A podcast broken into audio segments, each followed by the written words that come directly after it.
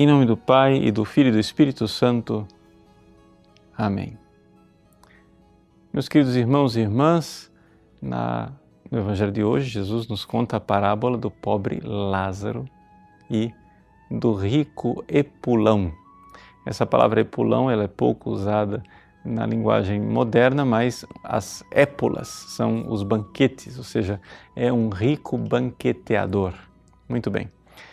O que nós podemos aprender desta parábola? Bom, daria para fazer um retiro espiritual inteiro sobre essa parábola. No entanto, eu gostaria de salientar uma coisa muito importante nesse tempo quaresmal, que é o fato de que Jesus não, assim, sem deixar sombra de dúvidas, quando ele prega, ele tem sempre diante dos olhos uma tragédia. A tragédia de nós sermos condenados ao inferno. E se você tirar essa realidade de que nós temos a nossa alma em perigo e que nós podemos precipitar no fogo do inferno como aquele rico epulão, toda a pregação de Cristo, tudo aquilo que ele fez, a sua própria paixão e morte na cruz fica absolutamente sem sentido. Infelizmente, nós estamos eh, diante de um espetáculo é, triste de um cristianismo moderno que já não acredita mais no inferno. Né? Você até vê de vez em quando as pessoas falarem do diabo, né? mas dificilmente você vê as pessoas falarem do inferno e da condenação ao inferno. Mas se não existe inferno, se não estamos com a alma em perigo, se nós não podemos nos perder eternamente, então nós nos tornamos homens e mulheres para além do bem e do mal. Ou seja, peque do jeito que você quiser, você nunca será punido. Qualquer pai de família, qualquer mãe sabe exatamente qual é o resultado disso. Quando os seus filhos né, já não são responsáveis por aquilo que fazem, a casa será desgovernada. Ou seja, não há mais responsabilidade. A palavra responso em latim quer dizer resposta. Né? Então, responsabilidade quer dizer eu faço uma coisa, mas eu devo responder pelos meus atos. Isso é responsabilidade. Pois bem, se o inferno não existe, nós somos todos irresponsáveis. Nós não temos o que temer. Não é? Tudo estará bem, tudo terminará bem, não importa. Vivamos a bela vida. Sejamos egoístas o quanto quisermos e não haverá condenação.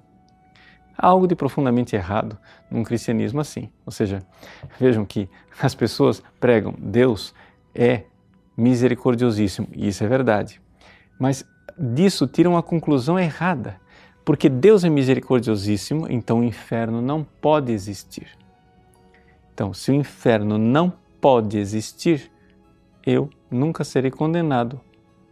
Resposta dessa segunda dessa consequência, uma segunda consequência é o seguinte: eu posso aprontar o que quiser e ser egoísta o quanto eu quiser.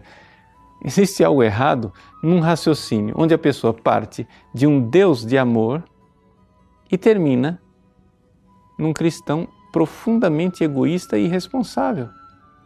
Ora, nós temos que recordar qual é a fé cristã. O inferno existe. Isso é dogma de fé. Mas ele não existe por uma falta de misericórdia divina.